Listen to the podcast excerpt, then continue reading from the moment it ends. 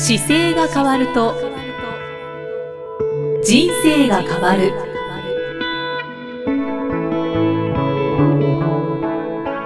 こんにちは、生きみえです。この番組では中野生態東京青山の院長姿勢治療科中野孝明先生が人生が変わっていく成功する姿勢力についてお話ししていきます。中野先生今回もよろしくお願いします、はい、よろしくお願いします。さて前回アタカマ砂漠マラソンのチリに行く前までの準備のお話、はい、そしてチリはどんな国だったのか、はい、そういったお話を聞かせていただきました。はい。今日はですねもう私は質問をたくさん持ってきたんですけれども、はい。はい、アタカマ砂漠マラソンで走っている時のこと、はい、そして走り終えてから、そういったところをお話伺っていければと思っています。あのアタカマ砂漠マラソン標高3200メートルのアタカマ砂漠で、はい、えー、ずっと1週間走り続けるというものなんですが、はい、アタカマ砂漠どんな環境でしたか？そうですね。やっぱり今まで出会ったことがない路面というか地面であの平坦なものが何もないんですよね。えー大体砂漠だと、もうだだっ広くずっと平坦な、はい、ね、ね、砂漠が続いてるっていうイメージですけど、ね、一部あるんですけどやっぱり平坦なものはなくてですねどっちかというとその塩の部分と土の部分が混じったような路面が多いんですよね。塩。塩。塩がこうなんでしょうねぐちゃぐちゃしてるようなこう2 3 0センチの沼をイメージしていただいて、はい、その沼が、まあ、ぐちゃぐちゃになった状態で完全に水分が冷え上がったような形のところを走るんですよ。かなり硬くて、はい、変形しててで体重のかけ方によってはぐしゃって潰れるんですけどそれが中に今こう草っぽいものを含んでたりとか。泥の密度があったりあと塩っぽかったりでで場所によっては本当全部がですね真っ白でで自分がそこ走ってるので40度ぐらいあるんですけど、はい、周りが全部雪に見えてくるんですよ白いので。それぐらいこうなんか出会ったことがない環境で一定じゃないんですね。一定じゃないんですよね。うわでまだそのトラックとかが踏んでくれてた跡があればわちがあるのでちょっといいんですけど、うんうん、ないところがかなり多くて。そうなんですね。なので本当になんなんでしょうね。油断するとすぐ転ぶっていうかつま先が引っかかるんですよね。わもうね何十回も捻挫しそうにはなりました。危なかったですね、はい、みんなそうだと思いますけどね。なんか油断すると本当に指足先が引っかかるのでそしたらあなんか意識がと他に行ってたなとかですぐそのその時に集中してないともう走れないというか前に進めない感じの。うわね、日中は暑くて夜は寒いっていう環境だけでも過酷なのに、はい、その走る場所がもうそんなそうですね。路面が本当に。そうですね。なのでなんかクレーターのようなところに見えたりとかですね。なんか本当に出会ったことがないようなこう石石と砂とっていう状況の場場所をひたすらこう進むという。石もあったんですか？石もありますよ。大きな石はうわ走りにくい 一部にはなんかインカ帝国時代の道だとかって言ってるところがあって、えー、それも本当にあの土の古い道路だったんですけど、まあ、そういうところがあったり。本当になかなか体験できないマラソンですよね。ねあの 4WD の車以外は走れるところじゃないですね。まあ、全部トラックしかだめなところなんで、ね、トラックでもなんかちょっと危ないところがあるぐらいの道しかなくて。そこを人間の足で 走るっていう。はい、わあすごい場所ですね、はい、サハラ砂漠とはどう違いましちょっとねだいぶタイプが違って、はい、サハラ砂漠はやっぱりモロッコの僕が行ったサハラ砂漠の大会だったんですけど、はい、サハラはやっぱりね黄金なんですよ。金金色の砂漠なんですね光が当たるとじゃあもう見るからに砂漠っていうそう見るからに砂漠だし、はい、本当に金色に光るんですよ。日が当たってる時美しいですね。そうですね。であの尾根ができててやっぱりすごく綺麗な砂漠のところを行けるので、景色としてはさあの砂漠ってイメージでいくとサハラの方が砂漠らしいですね。こっちはなんかねどっちかというと違う星に降りてるような感じがして。本当ですか、はい、違う惑星に違う惑星の中になんか自分がいるような感じがするぐらいあの見たことがないものが多かったですね。まあ、フェイスブックにあたかま砂漠の写真が載っていますので、はい。はい、リスナーの皆さんもご覧いただきたいと思いますね。はい、じゃあサハラの方がちょっと走りやすかったサハラはあの砂すぎて逆にちょっと走れないのは走れなかったんですけど路面が柔らかくて。こっちはだから硬いんですけど足元をちゃんと見て集中すれば走れなくはない感じだったんですよね。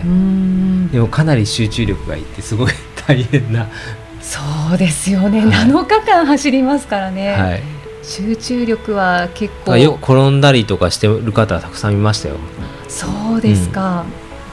ね、捻挫しそうにもなったっておっしゃってましたもんね、ね、一緒に行ってるメンバーも一人転んで手ついてあのすごく折れ折れてるかどうかわかんないですけどかなり腫れてたっていう時もあったし、はい、先生はちなみに骨折を足の親指、小指でした小指ですね。はい。昔。大丈夫でしたあ大丈夫でした。あのテーピングしたりいろいろして。あ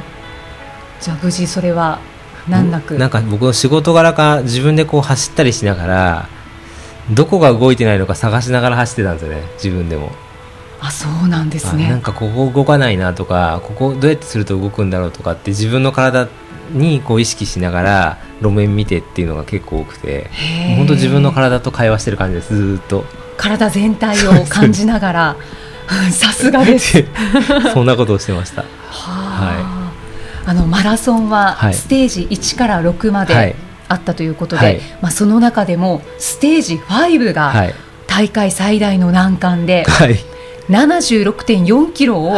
これ夜も走り続けるんでいいんですよね。そうですね、はい、オーバーナイトランだったということなんですが、はい、どうでしたか？これもね、あのー、前半に結構僕ペースが良くて、はい、あの日が暮れる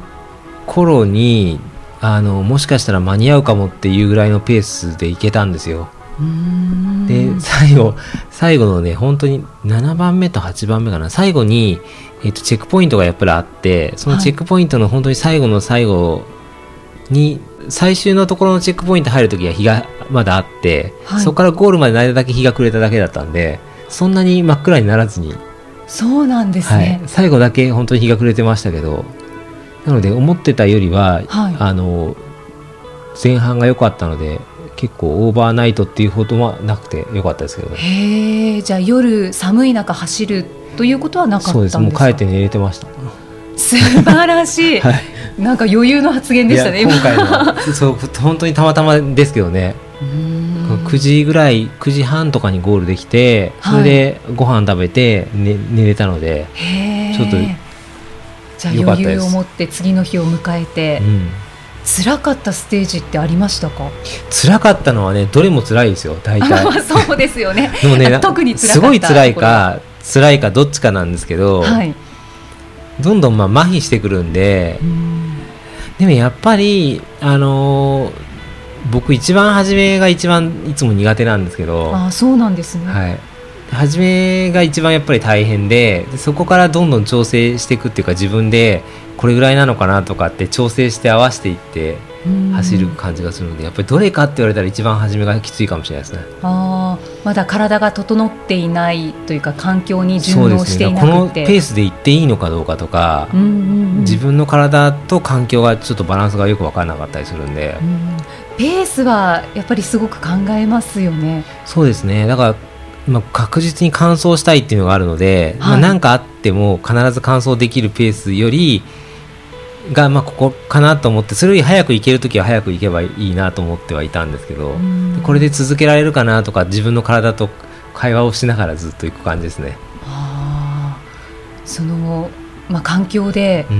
高いところで走ってるので、はい、なんか高山病っぽい症状とかはなかったですか？そう僕はねなかったんですよ今回。あのやっぱりそうなった時のために準備してたものがいくつかあったんですけど、はい、それ自分で使わなくてやっぱりあの友人で一緒に行った仲間にあのちょっとしたその自分で対策したやつはあげたりとか、うん、ああそうなんです 本当に自分では大丈夫でした。余裕が見られますねまあなんか準備に準備重ねてたからかもしれないですけど、そうですね、はい、高い標高トレーニングをたくさんしたのとかね飲む水の水の飲む飲む量とか塩をどれぐらい取ったらいいかとか、はい、やっぱり計算してたりしたので自分がどれぐらい今どういう状態なのかが頭の中でも分かるし体でも分かるっていう状態だったので。じゃあなんかほぼ完璧に自分の体をなんでしょうね。だから思ってた内容のコントロールが効いたのがやっぱり良かったんですかね。それ気持ちいいですね。普段飲む時に水何リッター飲むなんか考えないじゃないですか。でもこの大会とかだと、はい、あの1チェックポイントごと大体1 0キロあるんですけど、まあ、1 0キロに水を750使うのか1.5リットル使うのか2.5使うのかで、あの取らなきゃいけない塩分量が変わるんですよ。でそれがどれぐらい使うかは行ってみないとその厚さとかによって変わってきちゃうので、はい、それでこう飲みながらチェックしていってあこのぐらいの飲んでる量だったらこれぐらい塩分だなとかっていうのがあの塩分が欠けちゃったり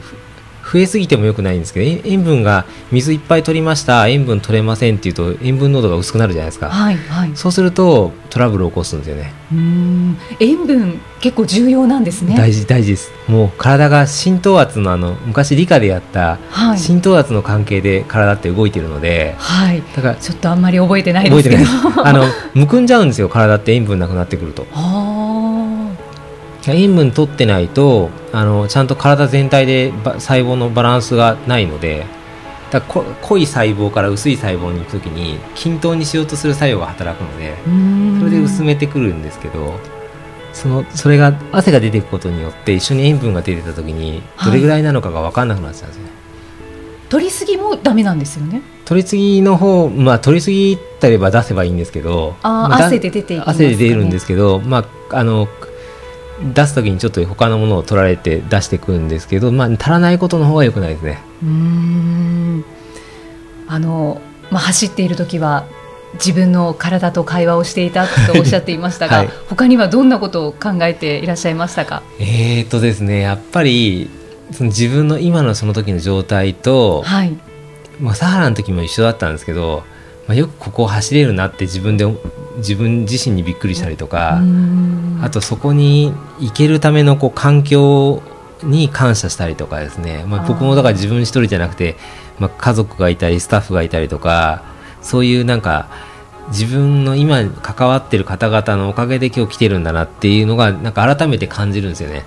そうなんです、ね、そういうのがすごくあのなんか1年間の中にこう1週間ぐらいですけど、うん、改めてこうなんか白紙の状態で自分は何をしてるんだろうとかを考えられるのでそういうのはすごく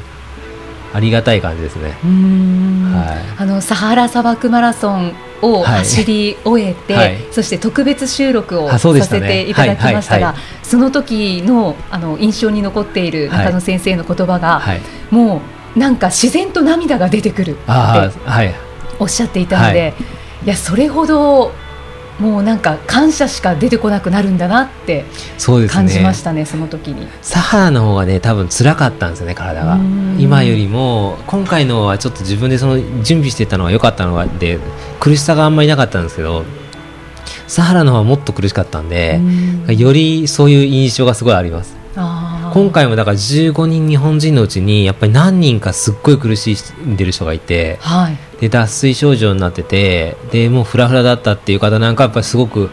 いろんなこんなことあったよっていろんなあのメッセージを聞きましたけど、やっぱりすごい体調が悪くなってくるとよりそういうのが分かりやすいかもしれないですね。そうなんですね、はい。っぱりそういう気持ちになるんですねシンプルに。そうですね。やっぱりもうその走ってる時に集中してないと転んじゃいますしそれ、は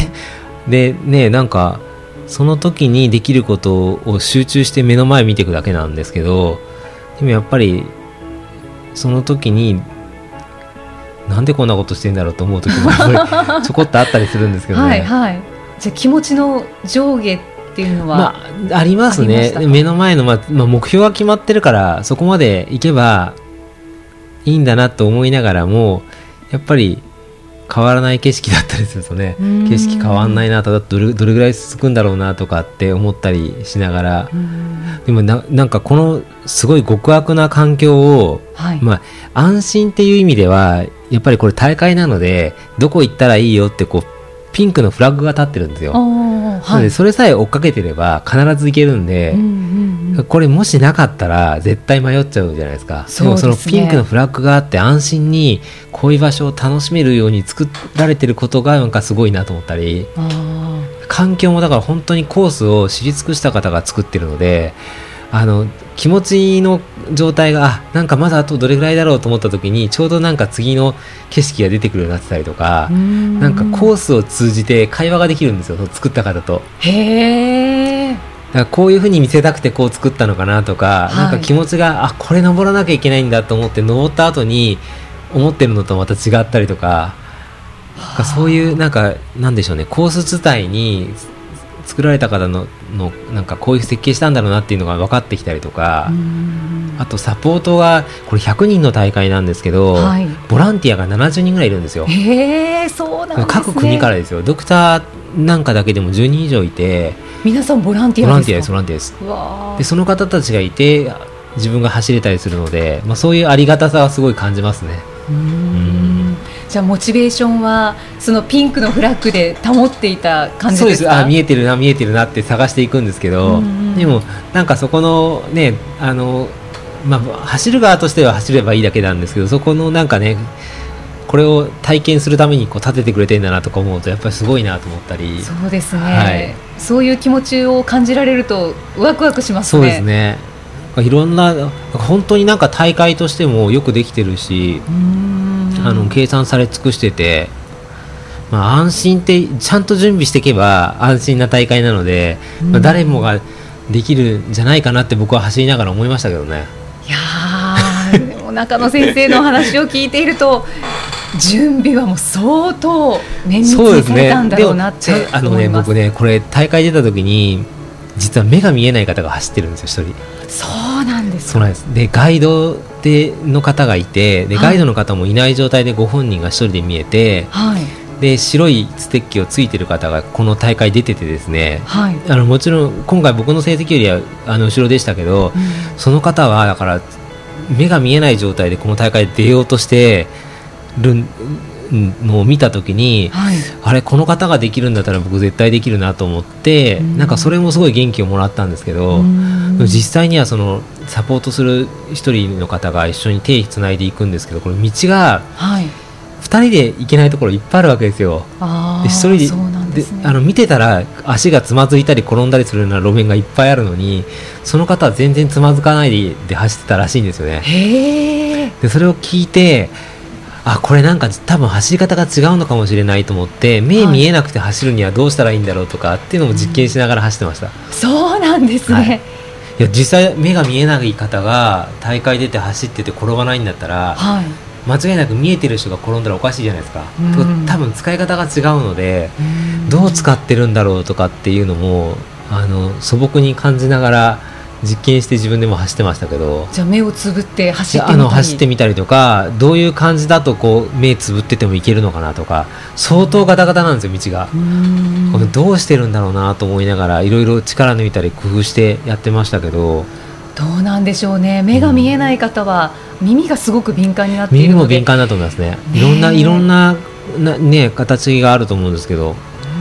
でもあのあのなんかガタガタのね標高標高っていうか高さが2 3 0センチがガタガタでまばらなところを走れるっていうふうに思わなかったんです。けど実際それを、ね、目の前で見せていただいた時にやっぱりあ人間ってもともともっと可能性があるんだなと思ったり。そうですね、はい、そんなことを感じながら。もう脱帽の 何者でもないですね。はい、で中野先生、はい、姿勢のお話をちょっとお聞きしたいんですけれども、マラソンの間姿勢はもちろん、はい、そして背伸びももちろん、はい、あの意識されていたと思うんですけれども、まあ、ずっと常に心がけていたという感じでしょうか？そうですね。あの背伸びはねかなりやってましたよ。あの特に疲れてきた時はもう背伸びをよくしてましたしあの実際自分でもこう疲れてきた時に背伸びをすることで楽に走れるようになったりやっぱりそういうのがすぐ分かるのででみんなにあの同じあたかまチームジャパンののメンバーにも背伸び背伸びってよく言ってたんで 背伸びしてよくなったってあの言われて。次出る時はちょっと背伸びっていうのをローマ字で入れて、はい、T シャツととかでもその背伸びのマークを入れてやってみようかなと思って。は いいいかもしれないですね、はい、そして英語力もちょっとアップさせて、ね、なんか走る大会の前に、はい、こういうのを教えてるんですってプレゼンできるぐらいまでなってからいけたらいいなと思ってちょっと。いいですね、はい、また夢が広がりましたね、そんなことを考えてました、はい、走ってる時は正しい姿勢をと心がけていらっしゃったと思うんですけど、どんなふうに役立ちましたか？正しい姿勢の役立ち方、はい、これはねもうトータルで全部つながってきちゃうんですけどやっぱり昔あの脳から背骨の中をこう神経が通って体の中にこう全部行きますよっていう話をよく、はい、するじゃないですか、はい、あの感覚がやっぱり姿勢を起こして一番体が動きやすい状態があるっていうのがやっぱり走りながらよくわかるんですよね。で背骨一個一個がこうちゃんと動いてるかどうかっていうのを感じようとするとやっぱり姿勢を起こしてないと動きが分かんないので、その正しく起こした位置で背骨が一個ずつ動いていくっていうのを確認してたりとか。すごいなんかどこ動かないここ動かないなとかっていうのが自分で分かりながらやってたので。動かないなって思った時はどういうふうにそれは動かないなと思った時はちょっと伸ばし方をちょっと変えたりとかそこを動かすようにどうやって動かすといいんだろうとか手振ったりとかですね腕を左右に肩を前後にこう振るのを深くしたしてみたり。そうなんですね、はい疲れてくるとどうしても前かがみになりがちだと思うんですけど、うんはい、もうそこは強制的にというか意識的に姿勢を保って走る時にそのストックを使ってたんですけどストック使うことで手を上手に引いたりとかができたんで、あのストックを使いながら、まあ、手を自分の、まあ、4本足の動物だったら前足みたいな感じで、はい、前足と足っていう感じで腕も結構使って走ってましたね。結構振って。手をそうですね。ストックを、まあ、つくのが前の手をついているような感じで使って動かして、はいはい、それをすることで、まあ、正しい姿勢も結構取りやすいんですよ。結構4本足みたいになって動くんで結構やりやすくて。あのこれはちょっと僕は自分でストックをあの、はい、一生懸命練習してたからですけど、うん、他の上位の選手はそんなにそこまで使ってないですけどみんな使ったら多分変わるだろうなと思いましたね。もっと時間が短くなるかもしれない、ね、すごい早くなっちゃうと思います。へえ、はい、やっぱり姿勢は大事ですね。どんな時も、はい、あの姿勢のもう一つの姿勢として、はい、心の姿勢としては、どんなことを心がけていらっしゃったでしょうか？心の姿勢はそうですね。やっぱりこう諦めないというか目の前でどこまで行くかに集中すると意外に他のことを忘れてしまうのでやるべきことだけを見てで今できること以外は考えないっていうのはそういう意味ではそこに今に集中するっていうのはすごい大事だった気がしますね。ああたかま砂漠マラソンでは、うんうん、特に、まあ、そこに集中しないと問題を起こしちゃうからそこにしか集中できないんですけどでも極力その今やらなきゃいけないことにだけで他のこと考えた途端にやっぱり全部崩れたりとか倒れそれこそ足引っかかったりとか、はい、もう分かりやすく感じるので。これ普段の生活でも多分一緒なんだと思います。やっぱりやらなきゃいけないことに集中して今できることをやれば先は勝手に広がってくるのかなっていうのは。うん。そうですね、はい、じゃあ走り始める前と、走り終わっての今気持ちはまた何か変わりましたか？気持ちはなんかやっぱりアタカマ砂漠行く前にやっぱり自分でこの大会見た時に、はい、こんな過酷なのにできるのかなと思ったわけですよ。でやっぱり不安を中野先生も感じられたんですね。感じました感じました。もちろんあのゼロじゃないけど、はい、50%はできるかもしれないけど50%はもしかしたら危ないかもしれないって思って。結構低い確率だったんですね。そうですそうです。それで壮行会の時にそうあの何パーセント乾燥しますかって僕の前に、まあ、池田さんという方が150%か乾燥しますって言った時に本当この人すごいなと思って150%そう150%乾燥するって言った時にいやちょっと100%って言えないかもと思いながら僕の中では頑張って70%ぐらいだったんですね。なんか感覚としては。それぐらいやっぱり標高高くて過酷なとこだったんで、いやできないかもしれないなってもともとはずっと思ってたんですけど。先生も不安を感じてらっしゃったんですね。ででできることを結局順番に分解しなきゃいけないからいややれそうなことを書き出してって、はい、それを順番にできるとこまで詰めてって実際臨んだだけだったんで。うんやっぱり自分の頭の中で可能性があったりやれるのかなと思ったことって意外にできるんだなっていうのがやっぱりいつも同じようなこと言ってますけどなんか自分でもよく完走できたなと思いますね。ちょっとびっくあの成績自体にもびっくりしてるんですけど自分でも。本当に 早いですよ。あの僕なんかよりはるかにやっぱりすごい日本人の方もいましたし、はい、22位っていう時にやっぱり女性の3位ぐらいの方がやっぱり周りの方に話聞いてると、まあ、世界中にいろんな大会があるんですけど、そこのやっぱり上位の入賞者の方がいっぱいいたんですよ。でその方たちが走ってるのを見れたので、はい、僕はそれ見ながら真似ができたんですよ。僕上手な人が走ってるとそれを見てモデリングすることができて、はいはい、大体どのスポーツもそうなんですけど上手な方のやつを真似して上手くなっていくのが得意なんであこうやってやっぱり走ってるんだと思いながらそれもなんかすごいラッキーでしたね今回は。ちなみに池田さんは？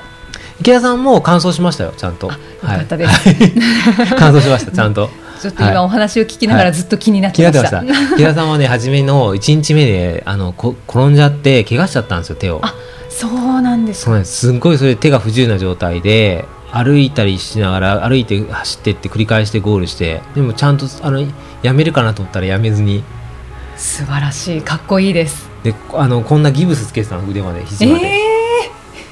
それでもう動かしちゃだめだよって言われててで僕が自分がその骨折とか打撲とかをもともと見る柔道整復師っていう資格を持ってて、はい、こういう大会がすごい得意なんですよね見たりで見てで手包帯巻き直したりいろいろしながらサポートはしましたけどややめるのかなと思ったらやっぱやめなかったですね。さすがに150%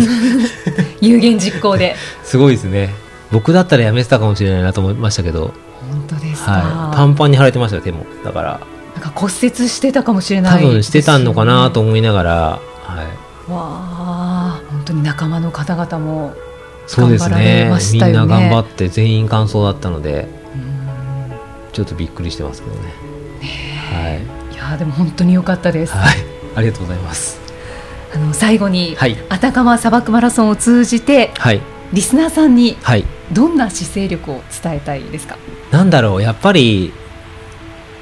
やってみたいと思って手が届かなそうなことはやっぱりやってみようとしていくとできるんじゃないかなというのが自分でも感じるので。あのまあ、こんなに変わった砂漠に行かなくてもいいと思うんですけど 例えばマラソンをしたことない方がマラソン大会って大変かもしれないけどやってみたいなと思った時に、うん、意外にあの申し込みを先にしてからあ、はい、とりあえず申し込みをしちゃってそこからちょっと走ることから繰り返していくだけでも本当にマラソン大会間に合ってゴールできたりすると思うので、うん、なんか気になってるやつがあったらとりあえず申し込んでみるっていうのはすごくおすすめしてますね。そうですね、はい、中野先生流ですね。そうですね。僕もだから申し込んでから準備を整えていくっていうのを今までずっとしてきてるので、やっぱりそういうのがちょっとでもハーフマラソンでもいいですし、10キロのマラソンでもいいですし、はい、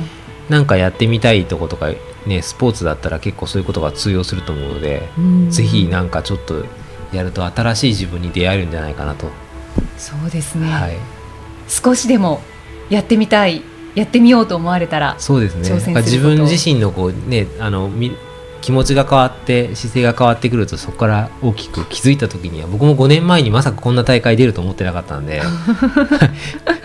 5年前に子供と一緒に富士山に登った時があったんですよ、はい、その時にガイドしてくれた方があのこのアタカマ砂漠にその年に狙ってて練習した方で、はい、その方は一回富士山に登って降りてきて僕とあの家族がじゃあ今から行こうねって言ってあの先導してくれたんですけど、はい、なんでこの人はこんな1回行って降りてきてまた行くんだろうと思ったんですけど 僕今年同じことしてて 当時だったらもう全く考えられなかったことだったんですけどやっぱり、うん、あのその方と同じアタカマ砂漠に挑戦して実際できたので5年とかねかかるとやっぱり人間はあっという間にすごい変わっちゃうので、ちょっとしたことからあの当時は富士山登るのも初めてドキドキしてましたけどね僕。そんなものですよね、はい、そんなもんです。だから本当に5年とかで大きく人生変わるのでちょっとしたこんなチャレンジっていうのがやれる方はぜひどんどんやっていけると、はい、私もチャレンジしていきます。ぜひ。トレランをよく中野先生から勧められるので、ね、トレランやってみようかな、はい、やってみると変わってくると思います、はい、ちょっと考えてみます、はい、ぜひ